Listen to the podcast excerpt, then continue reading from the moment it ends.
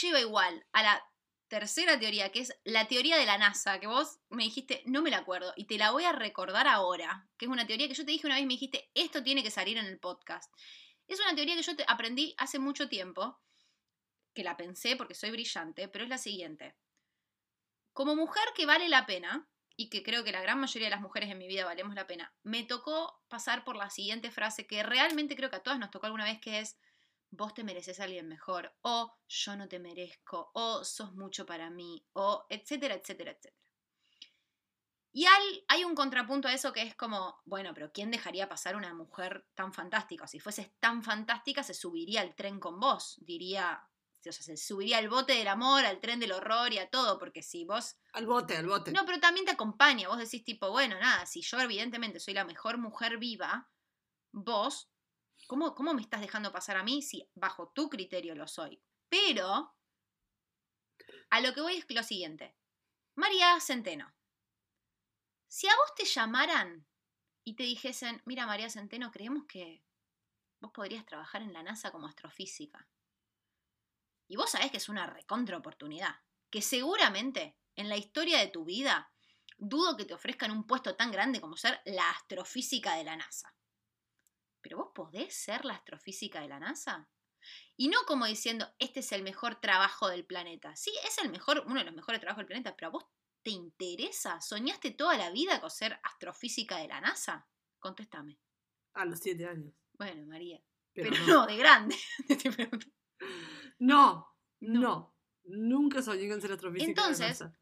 Además, la principal razón por la cual no podría ser astrofísica de la NASA es que tengo ansiedad. ¿Te imaginas nosotras dos? La segunda es que no soy astrofísica. Pero más importante. la primera es que tengo ansiedad. más importante es que tengo ansiedad. Tal cual. Entonces yo me imagino que la NASA, vos diciéndole, no, che, tipo, perdón, creo que le llegó mal un CV, pero yo no apliqué para esto, yo apliqué para hacer la seño de salita de cuatro, o sea, no. Y la NASA diciéndote, pero mira la oportunidad que te estamos dando. Esta oportunidad no se la damos a nadie bueno, no sé, quizás deberías refinar tu criterio, pero porque yo no te voy, o sea, yo no puedo ser astrofísica de la NASA. Y, yo creo que algo que a mí me ha pasado mucho es porque sé que soy una persona, no quiero pecar de soberbia, creo que todo el mundo es alguien que vale la pena, pero yo como persona que tienes pocas relaciones y son todas significativas, sí me he encontrado con muchas personas que me han dicho, wow, este, vínculo realmente es una bisagra, es un antes y un después. Entonces en mi mente yo lo, lo, computo como, entonces subite, vení conmigo. Y el otro está tipo, perdóname, nunca soñé con estar con una persona como vos. No porque haya nada malo con vos, pero porque los sueños de esa persona no son compatibles con lo que quiero yo. ¿Sabes también por qué esta teoría me parece espectacular y también por qué me gusta tanto? Ya me la acuerdo. Eh, porque, ¿te acuerdas la semana pasada que contamos que eh, hubo un hijo de puta que le contestó el tweet a la chica diciendo, bueno, los hombres son todos un hijos de puta. Bueno, ¿qué quiere decir? Los hombres son así.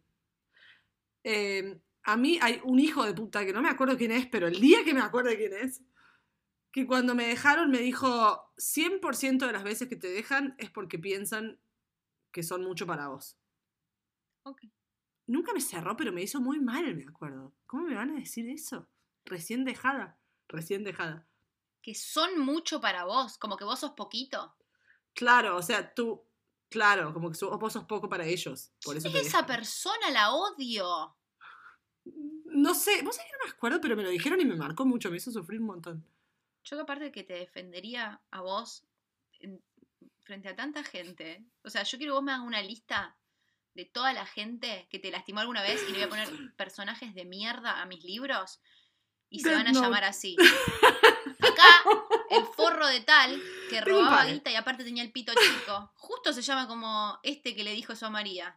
Pero para mí, para mí no existe el ser mucho o poco para una persona.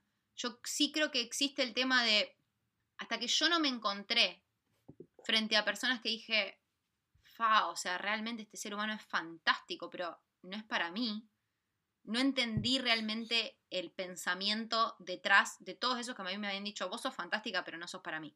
Yo estaba tipo, no me mientas, porque si sos soy fantástica, elegirías estar conmigo.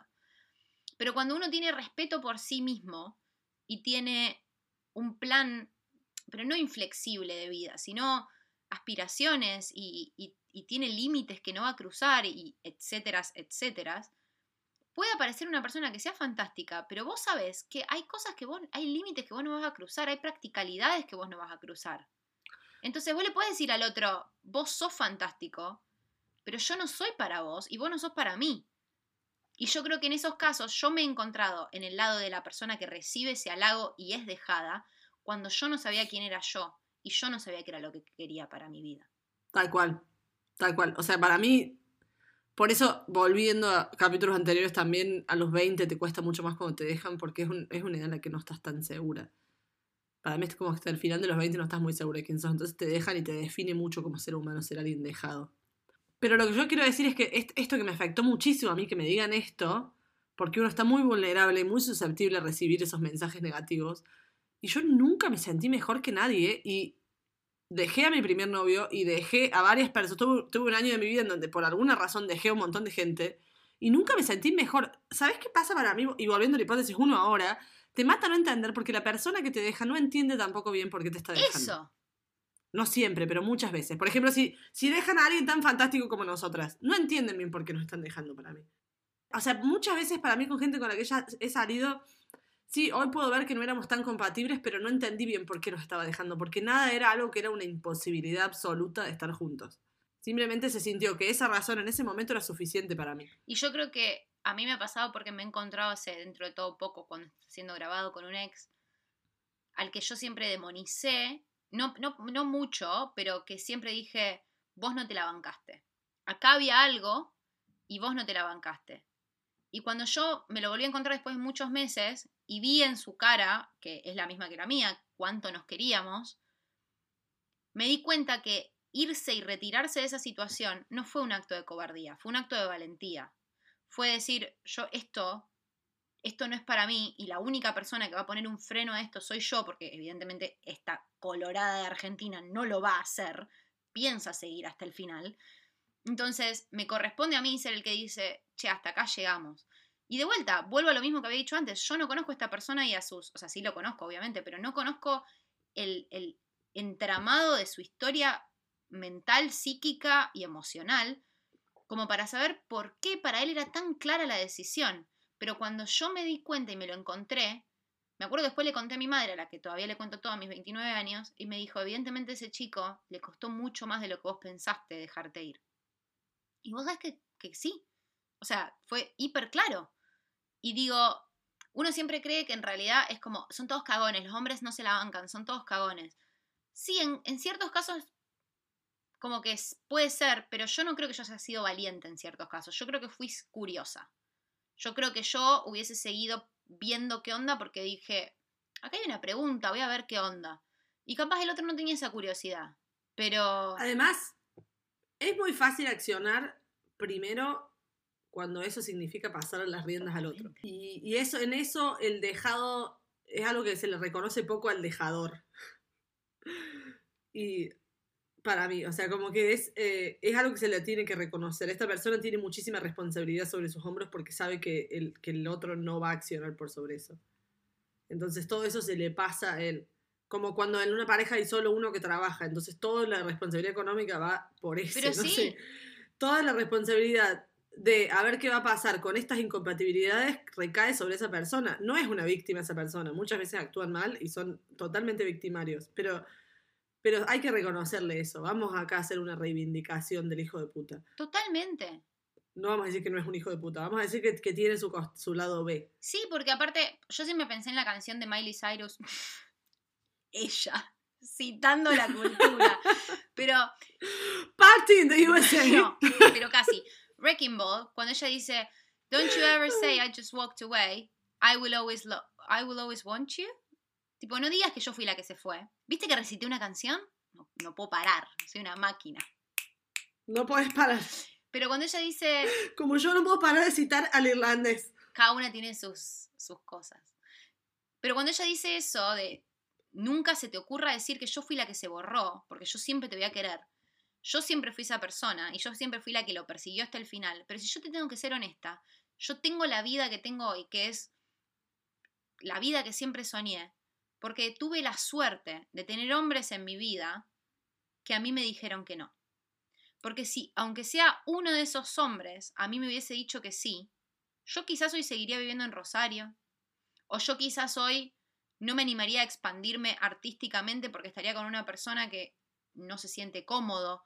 Y es, y es lo que yo te decía de haber dejado a mi primer novio, pobre, no creo que esté escuchando a esta altura de la vida, pero eh, que era, un, era fantástico. Si está escuchando, era fantástico él. O sea, no tenía nada.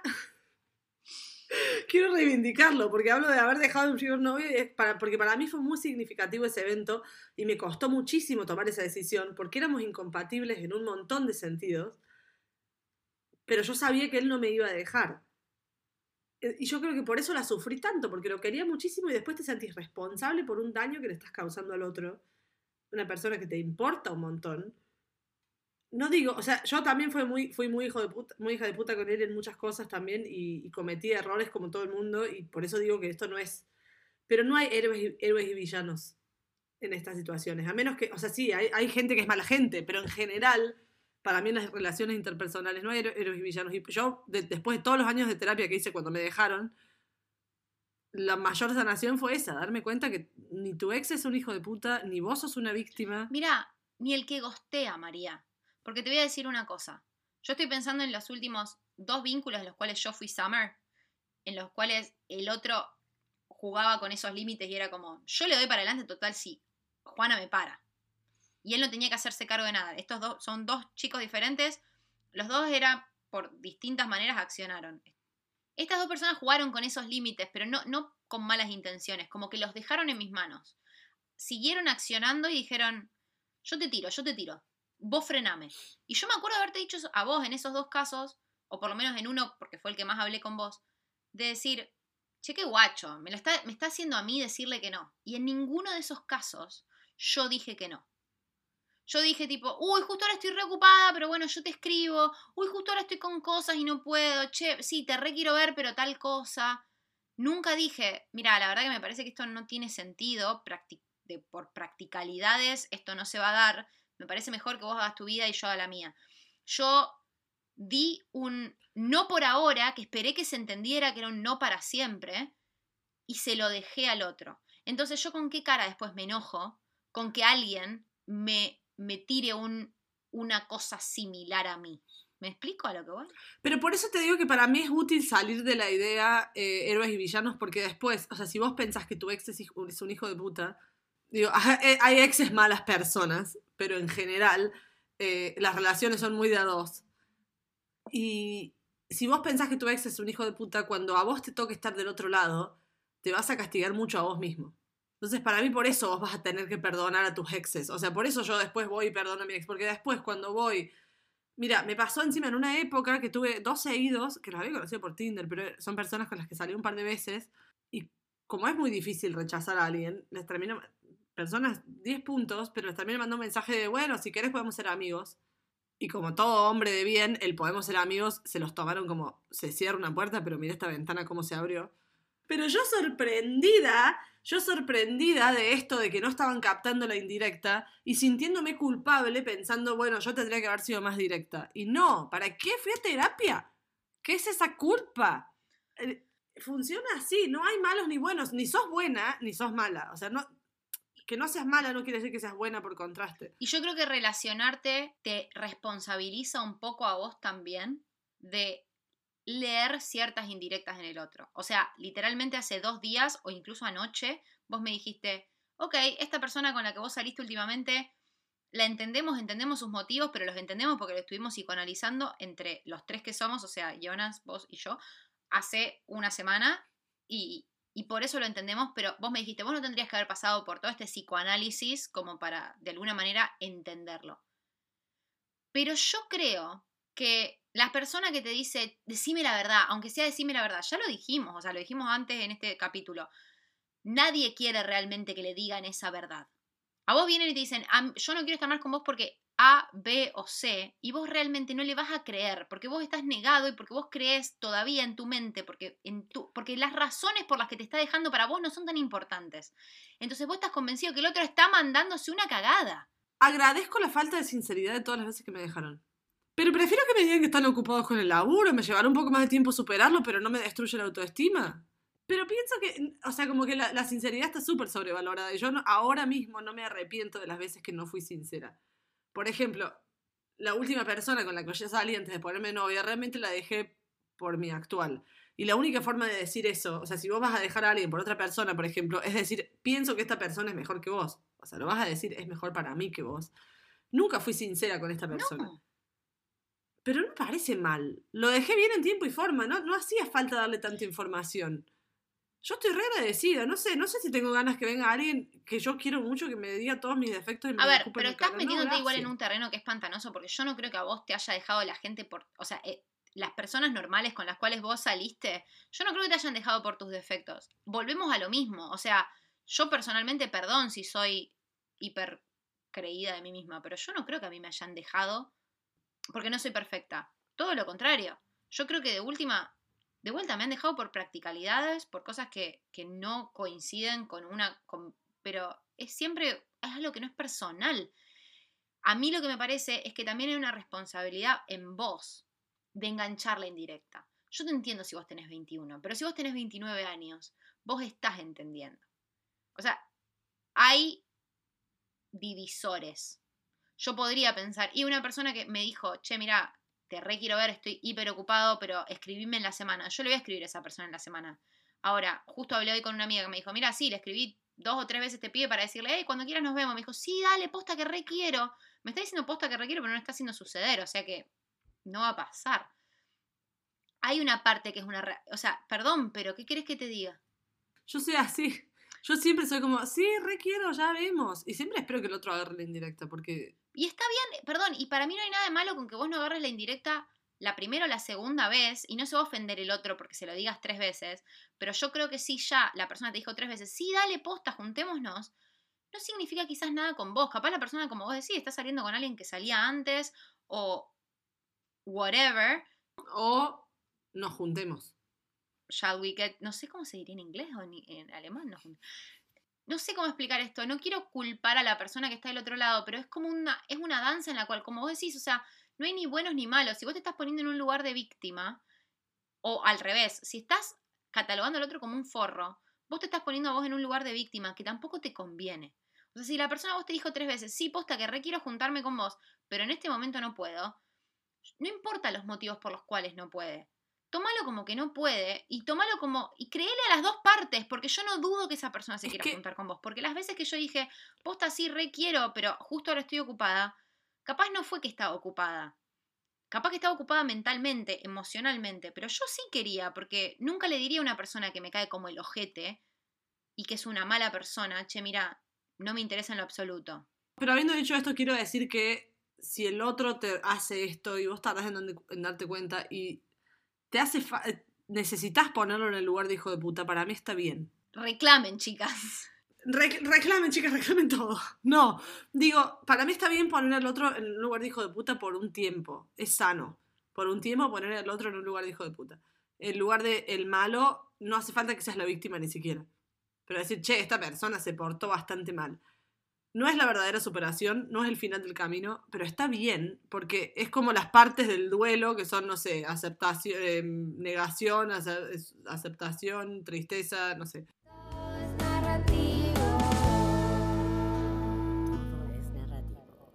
Otra de las hipótesis que tenemos, que es la que quiero decir, es que cuando nos acaban de dejar, no aceptamos grises. Tom, en esta, en esta película, es como, ¿ella es mala o es un robot? O sea, tipo, es una de las dos. Y no es eso.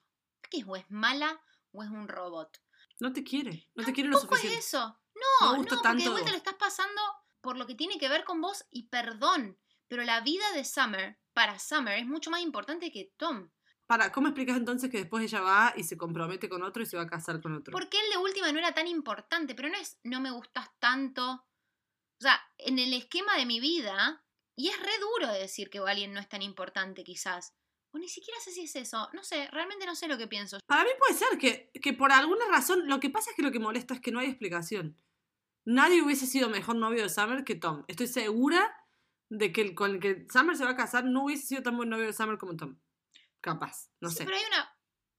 Pero, pero no hay explicación para esa, para, esa, para, esa, para esa cosa circunstancial que ella sintió, para ella, esa falta de conexión que ella sintió en ese momento, que tal, vez no tenía que ver con él, sino el momento de vida en que ella estaba.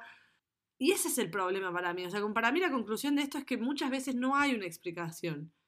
Porque las relaciones interpersonales son muy una cosa azarosa que tiene que ver con mil factores, como el momento de vida en el que estás, el timing, una cosa que dijiste que no te define a vos, pero definió la primera cita. Para mí es una cuestión de. Es el presente de los dos. Y tiene que haber un clic en el cual los dos digan sí. Y a veces. Y la. No, ni siquiera a veces. Siempre la decisión del otro no tiene que ver con quién sos vos. Tiene que ver con quién es el otro. Lo que yo más aprendí es que vos no tenés idea el momento de la vida del otro cuando vos entras a su vida. Vos no tenés idea por lo que pasó antes o por lo que va a pasar después. O cómo vos enca- encastrás en el esquema narrativo de su existencia. A mí me ha pasado de ser la persona correcta en el momento incorrecto o llegar en el momento correcto y ser la persona incorrecta de millones de personas. Millones, era, ella era Greta Garbo. Salió con todos. Grace Kelly. Millones, Millones. millones. Si mis exes llaman, que los atienda un portero, porque a mí no me dan los- las manos, ¿entendés? Para atender el teléfono. Millones de personas. Pero, pero yo creo que pasa muchísimo, no, no sé, es como que quizás, quizás estoy en la negación y no soy una persona que no quiere jamás pensar que, que el otro tuvo algo en contra mío. Capaz que, tiene, capaz que tiene que ver con eso, pero yo creo personalmente que, que nunca tiene que ver con el otro, porque si yo me pongo a pensar los motivos por... A ver, también es esto, yo le he dicho que no por ciertos motivos a ciertas personas y le he dicho que sí a otras personas a pesar de esos motivos. Y ahí sí hay una cosa. Ahí sí hay una cosa que es como, y bueno, sí, obviamente. Pero también, ¿qué tiene que ver? Tiene que ver con que, por lo general, narrativamente yo. hablando. Yo pero escúchame una siento cosa, que- Escúchame una cosa, escúchame, escúchame. Listen to me, listen to me. María le dice así a su novio, listen to me, lis- listen to me. listen to me. Listen to me. Hay una cosa Le estoy- lo que le estoy queriendo decir es escúchame, Escúchame. Pero no hay equivalente en inglés para escúchame. Siempre parece que estoy enojada Listen de que le digo listen listen to me. Pero escúchame en esto. Summer se casó también con su marido porque antes lo conoció a Tom. También tiene que ver eso. Yo le he dicho que sí o no a gente porque vinieron inmediatamente a alguien a quienes le dije que sí o les dije que no. ¿Entendés a lo que voy? O sea, quizás si hubiese re, faltado esto- el- esto o sea, a ver, no quiero decir nombres, pero vos vas a entender a quién me refiero, pero si vino chico A y yo me encontré en una cierta situación y después supero a esa persona y a la semana aparece conozco a chico B, mi actitud con chico B inmediatamente va a estar teñida de lo que sea que yo viví con chico A. Y si es chico A no hubiese existido, seguramente yo trataría a chico B de la ma- misma manera que traté a chico A. ¿Por qué? Porque hay una lección que yo todavía no aprendí. Eso creo que es lo que pasa. Ejemplo. Ejemplo de mi propia vida. Ejemplo decía como si no hubiese estado hablando de su propia vida hace una hora y media. Pero el chico con el que yo salgo eh, inmediatamente antes de salir a mi novio, con mi novio, que era fantástico, que, que tiqueaba todas las cajitas de persona con la que yo querría salir. Capaz que hasta tiqueaba más cajitas que mi novio actual. Simplemente yo en ese momento sí entendí que, no, no, es que es cierto, que porque no es una cuestión lógica, o sea, es cierto que él tiqueaba un montón de cajitas, hablaba español, por ejemplo, espero que no esté escuchando este podcast. No habla español tan bien como para entender este cordobés, pero... Pero digo, esa persona me hizo dar cuenta que yo realmente estaba lista después de muchísimos años de terapia, después de muchísimos años, porque realmente, ahora lo puedo decir, me llevó muchísimo más tiempo que una persona normal superar a mi ex. Realmente dije, soy discapacitada de superar relaciones. A mí me llevó muchísimo tiempo, más de lo normal. No sé cuánto le llevó a la persona que llegó a esta parte del, del capítulo superar a su ex, pero te aseguro que a mí me llevó más tiempo. Y en ese momento me di cuenta que yo había superado a mi ex y que estaba lista para una, para una relación. No era con esta persona. Pero cuando llegó de otra forma el que actualmente es mi novio, me di cuenta que era, ah, bueno, sí, pero ahora ya sé que estoy lista, ya no me tengo que plantear esa parte de la pregunta. Y sí me sirvió para eso esta persona. O sea, también te define mucho. Y también capaz que a Summer le sirvió, ah, sí, quiero un chico que me quiera así, con el que me lleve tan bien, pero que, o sea, lo que yo busco también es otra cosa. ¿Vos te acordás del chico? ¿Vos te acordás del chico? Obvio, si te hablé de él hasta hoy. Pero para los que leyeron mi diario de octubre, hay un chico del cual yo hablo en la primera entrada. Yo, hubo un chico que yo conocí en septiembre y hubo toda una situación. Ya no está más en mi vida, que en paz descanse. Pero, no, mentira, pobre Ángel, ojalá que esté muy bien y muy sano y salvo. Pero me acuerdo que vos, a mitad de octubre, cuando yo todavía estaba en Berlín por un mes, vos me dijiste, ¿tú sabes que también tendría sentido que este chico fuese el chico que vos conocés antes de conocer al amor de tu vida? Y vos a mí me dijiste eso y a mí me partió al medio porque dije, tiene razón. Pero yo en ese momento no estaba lista como para imaginarme un futuro en el cual esa persona no estaba conmigo. O sea, realmente me hizo verga. No lo digo mal, pero es como, no sé, yo estaba convencida de que ese era el chico. No, no, a ver, por algo sigo eligiendo ser tu amiga, porque vos me decís lo que me tenés que decir. Pero en ese momento yo creo que estaba convencida porque fue el primer chico con ciertas características con el que yo salí. Cuando por fin eso se dio por terminado, y digo por fin porque tardó mucho tiempo en poder darse por terminado de la manera, y creo que un poco lo busqué yo también que se dé por terminado de esa forma, mi amiga Ana me dijo, bueno, escúchame, no te angusties y no pienses, uy, si no funcionó con este, es porque no va a funcionar con ninguno. Todo lo contrario, vos lo que descubriste con este es yo quiero esto, yo quiero esto, yo quiero lo otro. Hubo varias cosas que vos descubriste a través de él que sabés que la buscás en el próximo. Y ella me dijo algo, me dice, vos pensá, sobre todo las personas que estudian cosas más esotéricas o espirituales, que lo que hace el gordo universo es mandarte a uno que parece lo que vos crees, lo, perdón, parece lo que vos querés, pero no es lo que vos querés. Y está en vos también salirte de esa Es que a eso me refiero, a eso me refiero. Yo no me refiero que este chico era mejor que mi novio. Obviamente que yo en este momento de mi vida pienso que nadie es mejor que mi novio. Pero digo, objetivamente, digo, mirá, mirá este chico que conocí. Tiquea todas las cajitas. Ama Sudamérica. Ta, ta, ta, no sé, boludeces. O sea, porque era así, porque por eso te digo que hablaba español. Por ejemplo, mi nuevo actor no habla español. Y antes de conocerlo me hubiese parecido algo importante. Ahora me parece cero importante.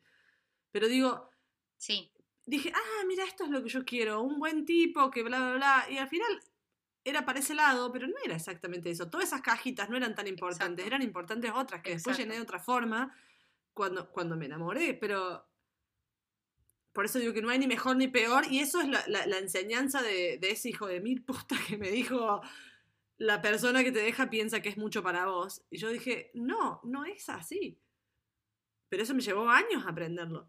Es que hay algo que uno lo sabe de forma inconsciente y yo de vuelta agradezco que esta persona de septiembre inconscientemente supo que yo no era esa persona, porque la realidad es que después de eso yo conocí una persona que era que es mejor que él y de vuelta estoy ahora porque también aprendí que hay que soltar algo para que aparezca algo mejor. Yo estoy dispuesta a que esta persona que, que me gusta ahora no sea nadie, ya no me duele eso. Si María me dice, esto de re tendría sentido que sea el pibe que te muestra A, B y C antes de que vos conozcas al que realmente te corresponde. Hoy sí estoy abierta, porque ya no soy esa persona que es como, es el único diseñador gráfico que existe para esta empresa y no me importa que no sepa Adobe. Es que, ¿sabes qué pasa? Que para mí a veces una viene tan maltratada. Yo en 2017 tuve un año muy maltratada. Una, una pobrecita realmente. O sea, realmente no. ¿Sabes? O sea, chaparte a uno y que después no te acepte en Facebook. ¿A quién tenés en Facebook? A tu tía, a tu mamá Es horrible, es horrible. y a, un- y a la jirafora insoportable que te chapaste. ¿Por qué no la aceptarías? No me entra en la cabeza. Ese año para mí fue bastante duro. Porque yo ya estaba como lista para superar a mi ex finalmente, pero, pero no podía porque seguía conociendo Gente de mierda. gente que me hacía creer, claro, que no había algo mejor, digamos. O sea, gente de mierda, perdón. Mayormente irlandeses. No recomiendo salir con irlandeses. Pero digo, entonces siento que después me pasa un, un 2018, para ser espe- específica, en donde yo conozco buenos tipos con los que yo por ahí no quería una relación, pero sí te hacen levantar un poco la vara y decir, bueno, te pueden querer de, de esta forma, digamos. Esto sí es posible. Estas Es cosas eso. sí son posibles.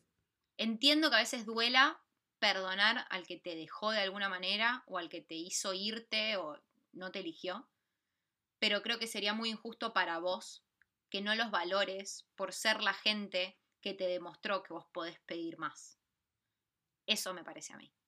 O sea, yo personalmente, sí, obviamente que me duele saber que hay las personas más importantes de mi vida a mí no me eligieron, pero son las personas que a mí me demostraron que lo que yo siempre había venido pidiendo, había alguien mejor. Y cuando uno está medio en la movida, y por eso creo que es tan importante seguir saliendo y seguir como relacionándose, cuando uno ya está en la movida, te das cuenta que soltás una liana y aparece otra. Es medio como sos un mono que vas a, tipo, yendo de uno al otro. Es que es así. Pero la, la calidad de la liana, la calidad de la Es cada vez liana, mejor. de la próxima liana se, co- se correlaciona con la anterior. Tal cual, va mejorando, va mejorando, pero digo, tenés un momento a veces en el que te vas agarrando de lianas de mierda que se rompen y te dejan tirada y decís, oh, no me levanto más de esta. Y después llega un momento que llegás a un buen árbol de 100 años y te vas agarrando de las lianas de ese árbol. Esta metáfora no sé dónde va a terminar. Todo es narrativo. Todo es narrativo. Como siempre, vamos a cerrar con un brainstorming. Vamos a imaginar una historia y mi amiga personal, María Centeno, me dijo antes por chat, che, escucha, el brainstorming de hoy quiero que lo hagamos sobre Floduardo. Ni lo hablamos, pero como vos dijiste, querés que sea la origin story de él. ¿Por qué Floduardo es solo un Floduardo? Y porque le pasó algo, no sabemos qué, pero es compliquetti. Yo quiero que sepan, sepan eso. A Floduardo lo dejaron. Floduardo, ya sabemos quién es. Floduardo es un hijo de puta, lo que quieras. Floduardo no te agrega al WhatsApp y no te aparece bien la foto porque por alguna razón ni siquiera agrega tu número. Pero cada tanto te escribe, Pero te tiene. cada tanto te escribe Floduardo. Cada tanto te escribe porque te tiene ahí con, no agendada, pero te tiene. Porque vos le escribiste primero, eso te hizo él. Él te man- manipuló toda la situación para que le escribas primero. Él te dejó. Floduardo te dejó. Sí, Flor te pintó el mundo de colores, te, te- algo- te vendió algo que ni siquiera sabías que necesitabas. sí. Era una publicidad de Sprayet, lo compraste, porque la publicidad dio, dio, dio. Dijiste, necesito y Reduce Fat Fat, que es el Floduardo, lo compraste, y Fro- Floduardo después te Y dejó. lo peor es que vos te quedás pensando, ¿por qué carajo compré esto si yo nunca lo quise, nunca lo soñé? Pero él te lo, No él te lo supo revender. Él te, dijo básicamente como, ¿cómo hiciste toda tu vida para vivir sin mí? Y vos estás como, ay, la verdad que no sé cómo hice toda mi vida para vivir sin vos. Es que así eran las publicidades de Sprayet, ¿te acordás? Yo me pasaba como, a veces, no sé, la madrugada viendo una publicidad de Sprayet que era, no sé, el Reduce Fat Fast Sí. o el, el para cortar las verduras. Y después decía, necesito este producto. Sí. Ese Floduardo, capo. Así es Flodardo. Ese Yo te voy a Flodardo. decir algo. Capo. Sería muy fácil decir que a Flodardo lo dejó una chica muy hermosa, una chica popular, una chica bla, bla, bla. Mm. Pero para mí, a Floduardo lo dejó una chica re perfil bajo, re tranquilita, que era su mejor amiga. Eso te voy a decir. Y él era muy tranquilo. Él era muy tranquilo en ese momento. Por eso para mí esta es la, origin story de Flodardo. Él era muy tranquilo en ese momento. Eh, nada, Flodardo no era un Floduardo. Flor, Floduardo era el tipo tranca con el que te casás a los 28. Y a los 34 tenés dos pibes. Ese era Flodardo. Y a Flodardo lo deja esta piba porque se gana una beca en otro lado. Esta piba también se va. Dice, me gané una beca en el litoral. Ni siquiera se va del país, pero le dice, pero tenemos 21 años, Flodardo. Pará, y te voy a decir más. Flodardo estaba re dispuesto a relocate, a irse a vivir con ella. Estaba re dispuesto a mudarse de bombacha cagada a Ciudad de Córdoba. Pero ojo. Sí, no, de bombacha cagada a misiones. Pero ojo, que ella nunca se lo pidió. Y Flodardo siempre se quedó esperando. Él pensó que tenía mucho más poder de lo- del que tenía en esta relación. Y ella nunca le pidió que se mude con él. Ella le dijo, no te pediría que te mudes conmigo, pero tampoco quiero una relación a distancia. Creo que Date por terminar". dejado. Considerate dejado. Date por. Flodardo, mi amor, todo estuvimos ahí. Pará, Date pero te por dejado. más, ellos no eran novios. Ellos venían saliendo re bien, él estaba convencido que se iban a poner de novios. Y ella, o sea, era una situationship. Como dijimos en el capítulo de San Valentín. Para mí era eso, no era su novia de toda Sí. la vida. Era una mina que él pensaba que iba a ser su primer novia y dijo, listo, se da. La mina le dice, ay, me- que me voy a estudiar a misiones. Y él como, no le dijo nada, pero estaba como Pili con Nachito, ¿viste? Pensando, onda, departamentos de un dormitorio en misiones. Él ya tenía todo buqueado. Y ella agarra y le dice, che, mira, no te puedo hacer esto. Ni siquiera le explica tanto para mí igual, ¿eh? Como que ella, ella, ella para mí lo reda no, no, por sentado que él entiende que no van a estar juntos. Y él se queda como, ¿eh? Ella es divina, ¿eh? Yo la quiero. También. Solo que. Sí, sí, Delfina. Sí, Delfina, mi amiga. Delfina, Delfi. Delphi, o sea, Delphi, escúchame, Delphi. Yo la quiero a Delphi porque Delphi no hizo nada malo, pero le arruinó la vida a Flodardo para siempre. No hizo nada malo, pero sí. Lo que pasa es que realmente es las circunstancias de la vida. Delphi, vístolo desde de los ojos de ahora, tenía razón, tenía 21 años, no existía Fly Bondi todavía en ese momento.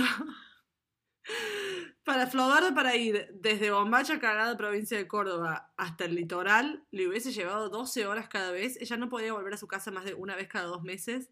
No tenía ningún sentido que sigan juntos. Y aparte, yo te iba a decir algo. Flodardo, tipo, tenía un laburo como en bombacha cagada.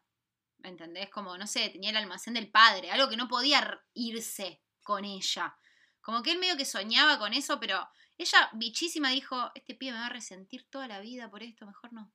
Mejor no. Sí. Pero él deposita en ella también irse del pueblo. En lugar de irse él, dice, bueno, yo me iría por ella. Y ella dice, no, yo esta mochila no me la pongo. Delfina, una genia. Amo cómo nos estamos haciendo mashup de todos los capítulos, porque Delfina sabe que está en sus 20, Delfina sabe que está emigrando soltera. Es como, no, no, no, no, no, no quiero quilombos.